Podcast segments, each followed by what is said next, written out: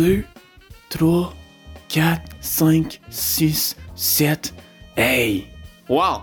Bonjour, bonjour tout le monde! Ça a l'air qu'on est rendu à 7 épisode. Écoute, t'es tellement pas ce matin, il fallait que je le compte moi-même. Ha! T'as dit, hein? Pas vite, les gars? Ben oui, c'est moi, la voix de Crémouille Crémouille pas. Je vous souhaite la bienvenue aujourd'hui. On espère que les conseils qui vont être véhiculés dans l'épisode vont être utiles pour vous aujourd'hui. Fait que si vous êtes pas confortable, je vous invite à vous rendre bien confortable. Si vous êtes endormi, je vous invite à vous ouvrir les yeux, vous asseoir, vous faire un beau petit café, puis écoutez ça avec une belle petite tasse de café. On a bien hâte de, vous dire tout ce qu'on a à vous dire aujourd'hui. Surtout Charles Michel m'a dit. Dans la vie, là, tous les étudiants veulent être des polis à l'école puis avoir des super bonnes notes. En tout cas, ils devraient tout vouloir. Puis c'est pas juste chez les étudiants, ça, mais chez tout le monde dans la vie. Sauf, euh, tout le monde vit des contextes différents, c'est tout. Pis toi, comment tu réagis quand tu floppes pis, pis que t'échoues dans des choses qui, qui sont vraiment importantes pour toi? Enfin bref, fait que euh, c'est ça. Écoute, j'espère que j'ai piqué votre curiosité parce que là, euh, ça va être le tour à Charles puis Michel. Fait que euh, bonne écoute! Bonjour Québécois, Québécoises, bienvenue à notre septième épisode de la première série de Crime ou Crime pas. Ici Michel Gaudet. Et bonjour, je m'appelle Charles Porter et Michel, je suis pas encore sûr que je te crois. et c'est la beauté de ce format parce que on reconnaît que c'est des opinions. On n'est pas expert et même parmi les experts, ils sont jamais d'accord, n'est-ce pas? Vrai. Donc, euh, les astuces pratiques et les avis qu'on donne, on les partage. Et la joie Mhm. d'être humain, c'est que euh, on a le droit de nos opinions, même s'ils sont tort. Parce que Ouais. tous ceux qui ne sont pas d'accord avec moi ont tort, n'est-ce pas? C'est c'est comme ça ça se passe. Ah, non, c'est ce, ce que me dit ma femme. non, non, non. Non, c'est pas vrai. C'est pas vrai. So, comment vas-tu? Je vais bien. Il fait tout- vraiment soleil aujourd'hui. C'est beau, beau Oh. soleil. J'ai passé du temps dehors. J'ai dîné dehors. Ah, ça fait du bien. Je suis au sous-sol en train d'enregistrer j'ai envie d'être dans- sur mon vélo. Et puis en, On en devrait plus, essayer je de faire fais un des... podcast sur le vélo. Ah, et pas, peut-être pas un podcast, mais quelque chose de live, peut-être. mais je pour moi, ça me donnerait un peu d'anxiété euh, de m'écraser. J'essaie euh, d'enseigner à mon fils, le plus jeune, à faire du vélo. Et l'année dernière, je l'ai mis sur un grand vélo. Il a commencé à foncer. Il a failli écraser deux grands-mères. Oh là là, Oh. le stress en ce moment-là, l'anxiété, je l'ai vu et ses grands-mères, oh, il a juste passé. Oh, je me suis dit, il, il- il les aurait tuées. Elles seraient mortes parce qu'il n'avait aucun contrôle. Ah, Ah, donc, on a recommencé à apprendre un petit peu. Mhm. Mais on va faire ça, on va parler de l'anxiété un petit peu et puis peut-être qu'on va retourner dehors. Euh, en peu. se, se rappeler de, c'était épisode 3 ou 4, euh, de se mettre dans un endroit sacré et pur. Oui, ça, c'est épisode 4. Ouais. Épisode 4, ouais, ouais. Mhm. super. Donc, euh, je suppose que je dois avaler mo- mon médicament euh, chaque semaine. Exactement. Alors, Charles va apprendre une nouvelle expression québécoise, encore une fois. Et, euh, et vous aussi, si, parce que j'ai eu du feedback de ceux qui ont commencé à écouter la série, mais le podcast, et ils apprennent des, des expressions québécoises. Alors, tant mieux, il n'y a pas juste Charles qui apprend. Alors, on va écouter Joey qui va dire l'expression de cette semaine. Thanks Charles, thanks Michel! Fait que l'expression qu'on a vue l'autre fois, vous en rappelez-tu? En tout cas, moi oui. Être tenu dans la rue, c'était l'expression. Puis celle de cette semaine, celle de, oups, excuse-moi, cet épisode, c'est frapper son Waterloo. À vous, Charles Michel. OK. Comme d'habitude, je la lis. Pour une fois, je, je peux la lire. Je la comprends pas, mais je peux la lire. Frapper son Waterloo. Frapper son Waterloo. J'ai grandi au Luxembourg. On a beaucoup visité Waterloo avec l'école parce que je connais les batailles et tout ça. Mais qu'est-ce que ça veut dire frapper son Waterloo? Alors, en fait, euh, cette expression n'est pas juste québécoise, pour ceux qui, qui Hmm. la connaissent, euh, mais c'est aussi euh, ben, au Canada, dans le fond.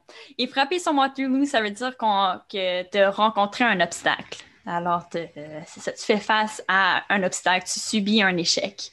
Alors, c'est un Ah. peu ce thème-là qu'on va discuter aujourd'hui.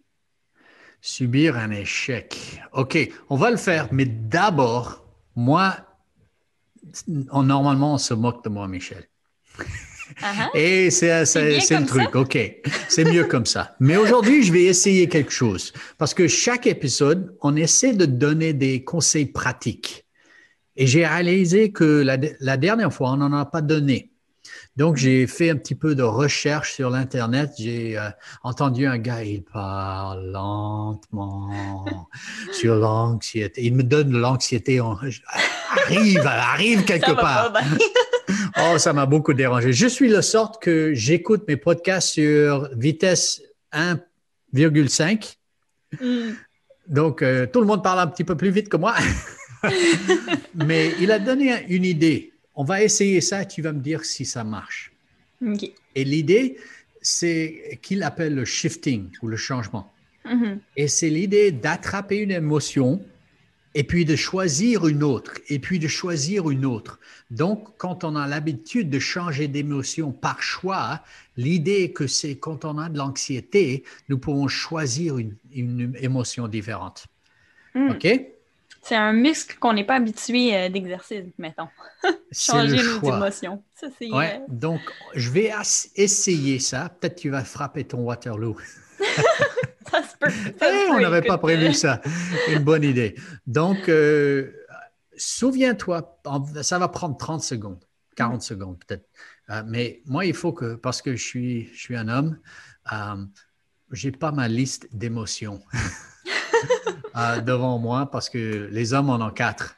Euh, mais je vais, euh, je vais te demander euh, des émotions. mhm. Et puis tu vas ressentir cette émotion et puis la lâcher et retrouver une autre. OK? OK. L'ennui.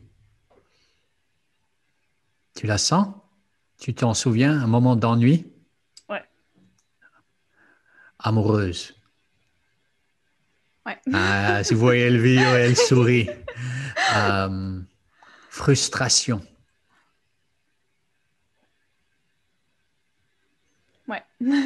OK? La joie? oui.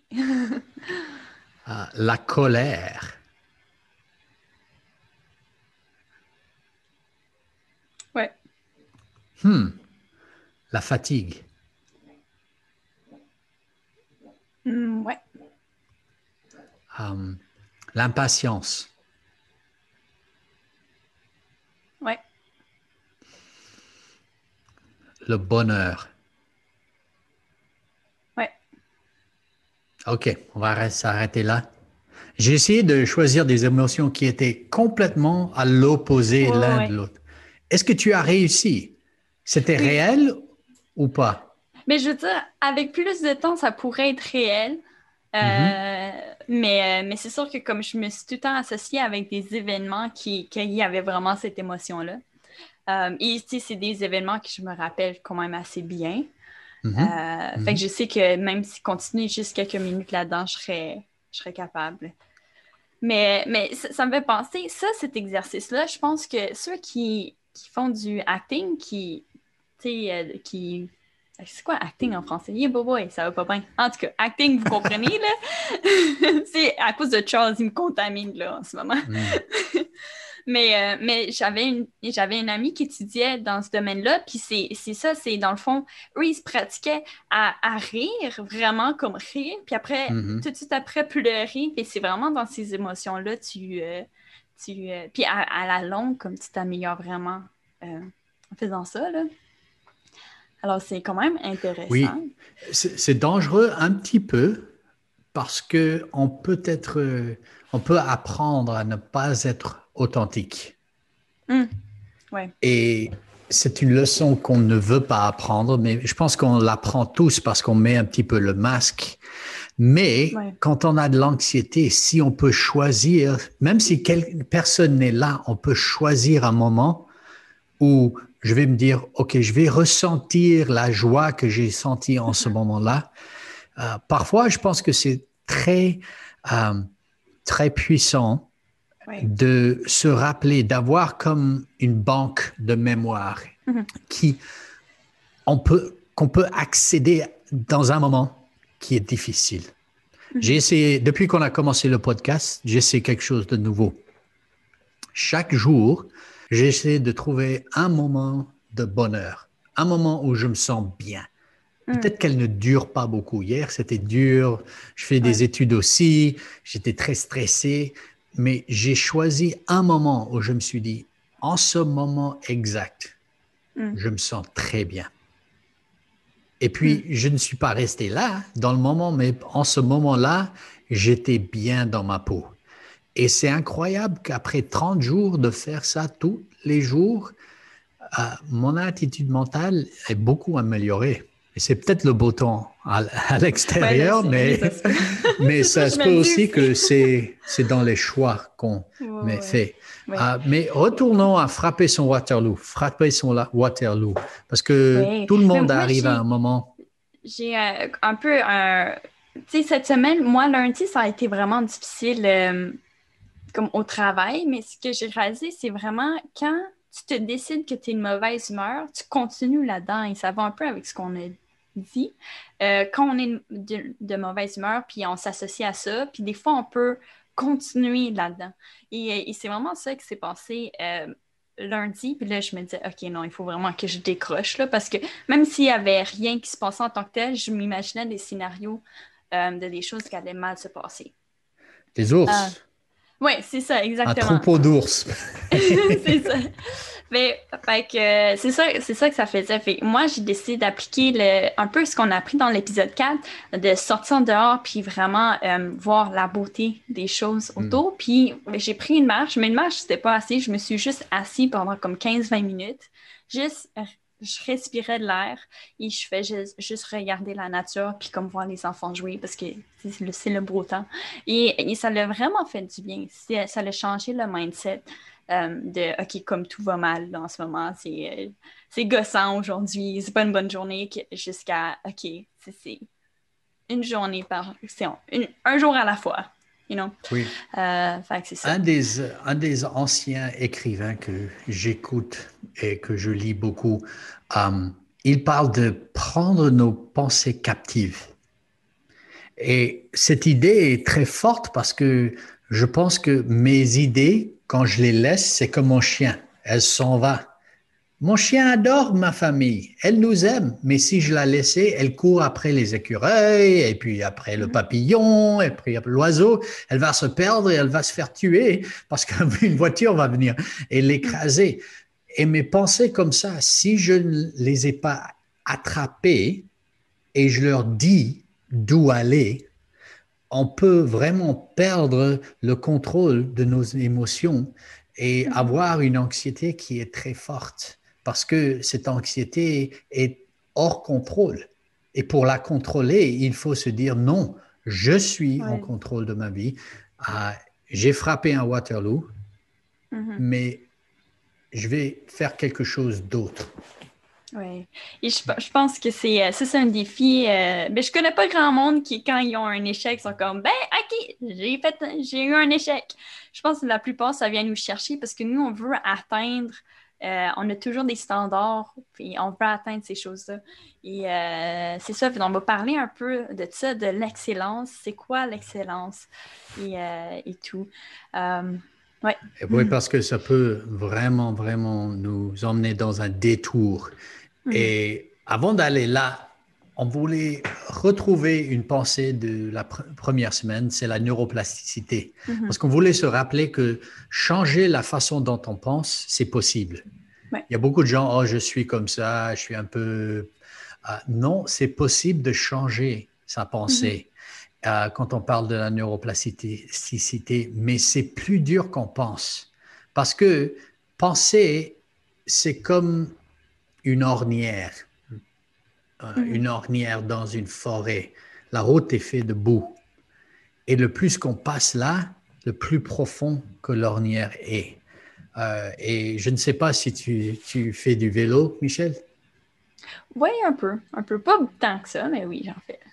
Euh, tu t'es déjà trouvé dans une ornière? Euh, ça doit quand j'étais jeune, là. Ouais, quand tu étais jeune. Ouais, Tu es toujours ouais. jeune. Ouais. Ouais.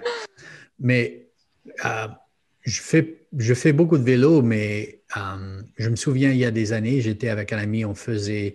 euh, et je cherchais une voiture et il m'a mené sur sa moto. Et on était sur l'autoroute et on s'est trouvé dans une petite ornière. Et quand on va à 100 km/h, quand on va à 50 km/h, un petit détour, et ça peut être un grand accident parce qu'on est coincé dans cette ornière. Et la recherche montre que nos pensées, comme le, le plus que nous avons de l'anxiété, le plus que nous allons avoir de l'anxiété. Donc, que faire? Il faut ralentir, il faut mettre un panneau et il faut avoir un détour intentionnel Mhm. de choisir le détour. Donc, pour ceux parmi nous, moi-même, qui ont de l'anxiété, quand je me rappelle de mon accident de voiture la- l'année dernière, quand je pense, je commence à penser, oh, j'aurais pu tuer mon- ma fille, euh, toutes ces choses auraient pu se passer, je me mets un panneau, arrête, mais c'est pas, pas suffisant d'arrêter. Il faut choisir le détour. Mhm. Parce que le détour où ma pensée va, je peux rapidement re- revenir sur l'autoroute ou peut-être que je vais choisir quelque chose qui va me mettre quelque part complètement différent. Euh, une autre exercice, exercice pour Michel aujourd'hui. OK? C'est bon. Pense à une vache rose. OK. Tu l'as? Tu l'as? Oui. OK? Tout le monde qui Oui. écoute, pensez à une vache rose. OK. Ne, ne vois pas la vache rose. Ne vois pas la vache rose. Ne vois- pense à quelque chose d'autre. Pas la vache rose. Pas la vache rose. Tu y penses, n'est-ce pas? Ouais. OK. Maintenant, pense à une pomme verte. Mhm. Tu la vois? La vache rose est partie? Elle Mais oui. a Pourquoi? couru, en tout cas. Elle a couru jusqu'à la, la pomme. Mais si je te dis choisis entre la, la pomme verte et la vache rose, tu peux choisir? Uh-huh. Oui? Mais je- je- oui. je- Est-ce qu'il faut que je dise c'est quoi j'ai choisi? Non, non, c'est pas nécessaire. Le, le point, l'idée, c'est qu'on peut choisir le détour. Hum, Donc, ok. il fallait injecter la pomme verte Mm. pour savoir si j'ai de l'anxiété, où est-ce qu'il faut que j'aille. Et pour retourner à notre sujet d'aujourd'hui, l'excellence, je pense que pour beaucoup de personnes, ils ont cette, ce stress parce qu'ils aiment que les choses soient excellentes. Ouais. Comme Michel, un petit peu? C'est sûr. oh, ouais, je pense euh, j'aime ça bien faire les choses. Puis quand je pratique quelque chose, j'aime ça que ça je sois capable de le faire rapidement. là. puis bien. Oh, donc double pression. Bien et rapide. C'est ça. C'est pas, c'est pas une bonne chose. Pourquoi des fois, il y a des choses qu'il faut que ça prenne du temps pour bien. Il y a des choses que tu peux pas faire rapidement. Hmm. Puis, euh, puis ça prend du temps. Um, et il y a des choses pour que ça soit bien fait, il faut que ça soit lent. Euh, fait que c'est ça. Tu sais, c'est un peu dire, ah, je sais pas, j'essaie de trouver une analogie là. Um, faire pousser une plante, admettons, tu peux l'aider qu'elle pousse plus vite d'un sens, mais c'est plus la pousser en santé. Elle va peut-être pousser un peu plus vite, mais il y a quand même ses limites. Tu ne vas pas l'avoir tout de suite. Mhm. Alors, euh, c'est ça. C'est ça. Et souvent, les gens vont acheter une plante déjà faite et ils vont pas commencer par la graine parce que là, ça prend comme deux, trois, un, un- deux, trois, quatre semaines avant qu'on voit que ça germe ou euh, que ça commence à pousser. là. Je peux dire, peut-être, je ne suis pas complètement d'accord. Euh, pas que je ne suis pas d'accord avec la deuxième chose que tu as dit, mais la première chose que tu as dit, c'est l'excell- l'excellence, ce n'est pas nécessairement bon. Je pense que Non, c'est. ben, c'est pas ça, je voulais dire rapide. OK. Ouais. Rapide. De- Oh, rapide, oui. Rien Ouais. d'excellent ne se passe rapidement, mais l'excellence, je pense, parfois, si je veux être inspiré et changer mon anxiété, je regarde euh, ces auditions sur ces America's Got Talent ou ces trucs et je vois des gens, ils, ils font des choses incroyables avec une excellence superbe et je ne sais pas pourquoi, mais ça me donne de la joie de voir quelqu'un d'autre faire quelque chose d'excellent. Je sais que je ne vais jamais chanter ou danser ou faire que ça, mais il y a une joie en regardant l'excellence. Mais il y a, si on prend ça trop loin, l'anxiété arrive. Tu me disais que ton amie Anne avait, en, avait discuté. Oui, Anne, elle a parlé un peu du, stress, euh, l'anxiété. Alors, euh, c'est ça, elle va en parler un peu, mais dans le fond, c'est pour dire que le stress, euh, c'est bon jusqu'à un certain point où est-ce que c'est malsain. Alors, c'est ça. On va l'écouter. Dans le fond, comme j'ai déjà dit, l'anxiété, c'est quelque chose de normal. Ça nous permet d'être plus performants dans des situations stressantes. Fait que pas beaucoup d'anxiété, euh, c'est, on est moins performant. Plus, un peu plus d'anxiété, ça nous permet d'être de plus en plus performants jusqu'à un certain point critique où c'est la performance optimale, ça nous permet d'avoir une meilleure capacité de concentration, d'être plus réveillé. Mais là, si on a encore plus d'anxiété, ça, là, c'est, euh, ça diminue la, la performance jusqu'à un moment donné où on est contre-performant, on a tellement d'anxiété que là, justement, il peut arriver euh, le syndrome de la page blanche ou euh, de plus être capable de se concentrer du tout. Il y a plusieurs choses qui vont faire que trop d'anxiété, on ne fonctionne plus bien. Well, comme d'habitude, Anne, c'est une femme très intelligente. Il faudra qu'on l'ait sur le podcast et qu'on me remplace peut-être. Mais euh, pour toi, l'excellence, tu dis que parfois, ça vient d'où? Ben, l'ex- l'excellence, je pense, ça vient euh, un peu des standards qu'on se met, de ce qu'on voit autour de nous. Et, euh, parce que c'est sûr que si on n'a jamais vu quelque chose qui est bien fait, d'un sens, on on va pas le faire. Fait, admettons, comme en, architecture. Alors, on va voir une maison, mais si la personne n'a jamais vu comment bien faire une maison, il ne va jamais atteindre cette excellence de que ça fonctionne bien, que ça, que ça soit conforme euh, au règlement, que ça soit vivable et tout. Mais si quelqu'un a vu, puis qu'il a étudié, il a vu comment c'était fait, s'est inspiré ailleurs, il va, il va savoir c'est quoi l'excellence et atteindre ça. Et même encore là, à chaque fois, de génération en génération, on apprend et on va, on cherche toujours plus loin c'est quoi l'excellence. Alors même l'excellence, ça change avec le temps qu'on y pense un peu parce qu'on évolue et, euh, et c'est ça. Mais, euh, mais c'est ça, l'excellence, euh, ce qui est important de savoir, c'est que ce n'est pas la perfection. Et on va parler du succès Mm. aussi. Il y a beaucoup, euh, John Maxwell, il dit, c'est- pas. euh, les échecs, c'est pas quelque chose de mauvais. En fait, c'est- souvent les gens, gens qui ont du succès, ils ont fait beaucoup d'échecs, mais ils ont toujours osé d'aller plus loin, toujours cherché de continuer et ils se sont tout le temps relevés debout et ils ont appris des échecs. Alors, c'est tout le temps ça. Alors, pour atteindre l'ex- l'excellence, il va avoir des échecs. Alors, frapper Mhm. son Waterloo, c'est une saison, c'est un, c'est un moment qui est temporaire, qui, va, qui peut nous diriger plus loin parce qu'on apprend.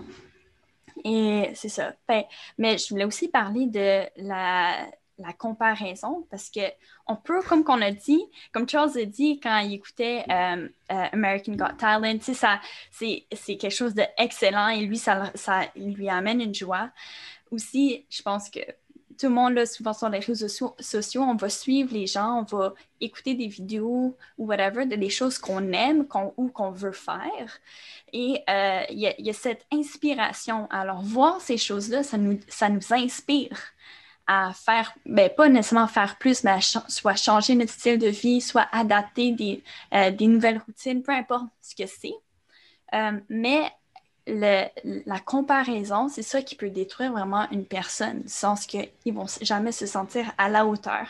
Ils vont plus voir c'est quoi que eux y ont et ce qu'eux ils peuvent offrir ou ce qu'eux ils peuvent faire parce qu'ils voient tout le reste qui est tellement rendu plus loin qu'eux que ça les démotive. Mhm. Alors, Ouais, il y a- ouais, ouais. il y a- on peut voir quelque chose, ça peut nous motiver ou ça peut nous démotiver. Et euh, j'écoutais, j'écoutais une YouTuber qui parlait de euh, un peu, euh, tu sais, comment être, avoir une vie plus saine, euh, saine. Puis elle, elle disait, si tu suis des gens qui, quand, quand tu les regardes sur les réseaux sociaux, ça, toi, ça te démotive, toi, tu te sens pas bien après parce que tu te compares arrête de les suivre, ça sert à rien. Mais si tu suis quelqu'un parce que ça te motive, ça t'inspire, continue à Mhm. les suivre. Puis des fois, quand on commence, c'est, on a toutes les bonnes intentions. On veut suivre euh, ces gens-là ou peu importe parce que ça nous inspire. Mais si, mais ça se peut qu'à un moment donné, ça nous décourage. Alors, il faut vraiment prêter attention à ça. Euh, et, et c'est ça, fait l'excellence, c'est vraiment euh, pour et contre, mais il faut le définir aussi. Regarder comme ce que vous faites et ce que vous voulez atteindre et, et regarder c'est quoi qui est, qui est sain ou malsain. Et dans cette, cette veine de comparaison, je pense que une des façons qu'on qu'on oublie d'être très sain, c'est euh, la générosité. Mm. Parce que quand quelqu'un fait quelque chose de généreux, je lui dis, ah, ça c'est excellent, c'est une excellente idée, c'est quelque chose d'excellent. Et il ne faut pas que ça soit super, euh, beaucoup d'argent. On peut être généreux, on peut donner sans avoir beaucoup d'argent, on peut donner Ouais. du temps. Et je pense que c'est excellent quand quelqu'un sert la jeunesse, par exemple un entraîneur de sport ou quelque chose. Um, c'est excellent quand quelqu'un, euh, je ne sais pas si ça se fait ici à Timmy's, um, mais aux États-Unis, parfois deux, trois fois dans ma vie, j'étais à Starbucks et euh, la personne devant moi avait acheté mon café. Je me Oh, suis dit. Hmm, c'était excellent ça. je ne les connaissais pas, il n'y avait rien, mais c'était un acte généreux. Mhm. Mais pour moi, j'ai vu ça, c'est l'excellence humaine. Et je pense que quand on se compare, on oublie que l'excellence humaine n'est pas de courir comme Usain Bolt. Ça, c'est l'exception humaine. Ou d'être belle comme je ne sais pas, ou qui, ou beau comme je. Ça, c'est l'exception humaine. Mais l'excellence humaine vient de ce qu'on peut faire, mais quand on le regarde dans une manière de générosité, on se dit, ça, c'est une chose d'excellent. D'excellent. Et oui, on peut créer quelque chose, euh, un logiciel excellent, un iPhone, ça, c'est excellent. Mais après un peu, on l'oublie. Mais je pense que si on démontre la générosité, tu vois, je raconte toujours cette histoire. Il y a trois ans qu'on m'a offert un café, on me l'a acheté. Ah, Mais je raconte cette histoire aujourd'hui. Parce pourquoi? Parce que c'était l'excellence d'être humain. Ils avaient pris ces pensées euh, de, de eux-mêmes, mais ils avaient décidé d'être excellents comme humains ce jour-là. C'est- pour vrai, c'est vraiment bon. C'est, euh, j'ai jamais vu ça de même, l'excellence dans la générosité. Je pense que, euh, en fait, c'est même prouvé scientifiquement, là, je peux pas, j'ai pas fait de recherche, mais j'ai entendu ça souvent, de les gens qui donnent, qui sont généreux, se sentent mieux, eux sont, sont émotionnellement, euh, psychologiquement, sont mieux. Euh, Oui, OK. So, le podcast pour écouter, c'est, si vous parlez anglais, c'est The Happiness Lab, Dr. Laurie Santos de Yale, Happiness Lab. Et elle a de la recherche qui montre que ceux qui ont donné, par exemple, euh, un rein, une reine, c'est quoi? Euh, kidney, Oui, un rein. un rein. 20 ans plus tard, ils se sentent toujours bien d'avoir, fait ça Hmm. Ouais. ou un poumon, ou je ne sais pas quoi d'autre qu'on peut donner. Euh, mais Ouais. ils se sentent bien d'avoir fait ça et la générosité continue dans leur vie et tout le monde qui entend ça se sent bien aussi. Donc, si on veut faire quelque chose d'excellent, la recherche démontre que faire quelque chose de généreux, cette mémoire, même si personne ne le sait, cette personne qui m'a acheté le café, je ne sais pas qui c'est, mais ils se sentent bien quand ils se euh, rappellent de ce truc. C'est les gens qui disent, oh, je lui ai acheté un café, eux, ils ont perdu. OK? Ça n'aide pas. Mais la mémoire de la générosité, de l'excellence humaine qu'on peut dire, est incroyable pour ce que ça fait. Donc, je vous recommande, si vous êtes anxieux, trouvez un acte de générosité envers quelqu'un. Et vous allez voir que ça va changer votre attitude mentale. Mm ça, c'est peut-être le défi pour cette semaine. Faites quelque chose de généreux et euh, dites ne nous dites pas ce que vous avez fait, mais envoyez-nous le sentiment que vous avez. Aujourd'hui, j'ai fait quelque chose de généreux et je me sens X. Envoyez-nous vos pensées sur nos réseaux sociaux, TikTok, crée-moi pas, mm-hmm. um, Instagram, tout ça. Et puis, euh, une petite idée pour terminer, une idée que j'adore. Michel, c'est quoi l'idée avec le café? oui, alors euh, Anne, on parlait de ça justement. Souvent, les gens qu'on dit qu'on dit beaucoup de succès, ils boivent beaucoup de café. oui! ben voilà. Vous millionnaire! mais, euh, mais c'est ça, le café et l'anxiété, est-ce que ça a un lien peut-être à voir pour votre vie? On va écouter Anne. Un petit topo rapide sur le café. Euh, dans le fond, le café, quand on en prend, ça peut induire des réactions dans le corps qui peuvent ressembler un petit peu à l'anxiété, comme par exemple l'accélération du rythme cardiaque. Puis quand on est anxieux puis qu'on prend du café, euh, ça peut augmenter ces réactions-là puis nous faire penser qu'on est encore plus anxieux que ce qu'on est, puis là, on peut devenir encore plus anxieux. Donc, euh, ça être de prendre conscience de ça si c'est votre cas. Quand vous êtes anxieux, peut-être de prendre moins de café.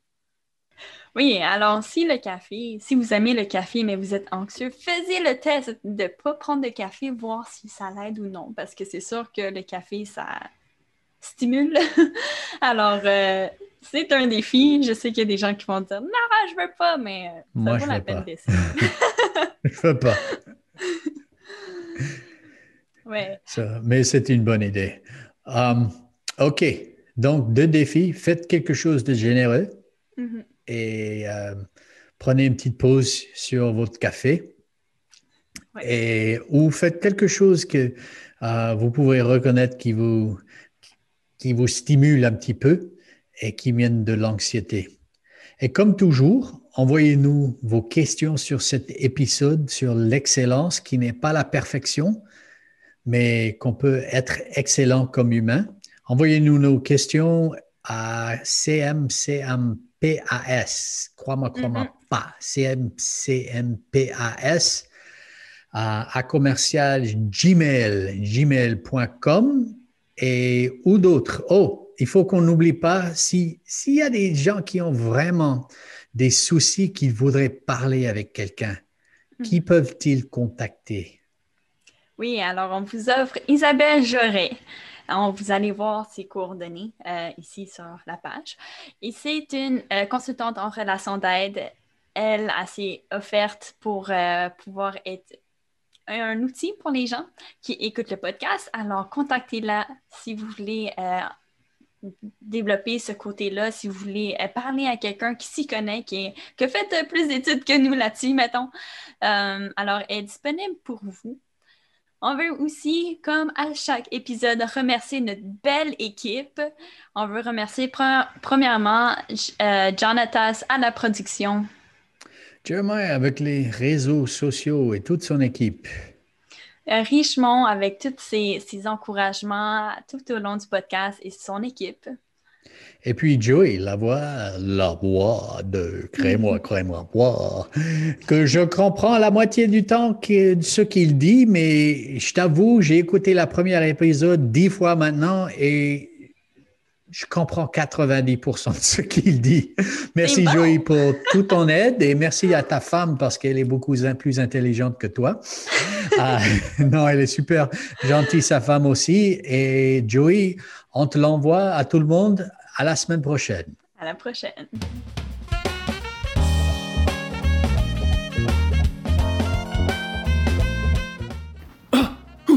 Déjà? Hey, je te dis, je l'ai pas vu passer, moi, cet épisode-là. Écoute, t'es tellement intéressant que... On dirait que j'étais dans l'épisode. Écoute. Fait que là, l'expression québécoise qu'on a vue aujourd'hui, c'était frapper son Waterloo. L'expression qu'on va voir la prochaine fois, c'est être un séraphin. Fait que j'espère que vous avez aimé cet épisode-là. En tout cas, euh, moi oui. Euh, je sais pas pour vous autres, mais moi je trouve que nos autres euh, sont pas mal cool. Ils sont ça à coche. Fait que, encore une fois, merci pour votre écoute. Puis à la prochaine!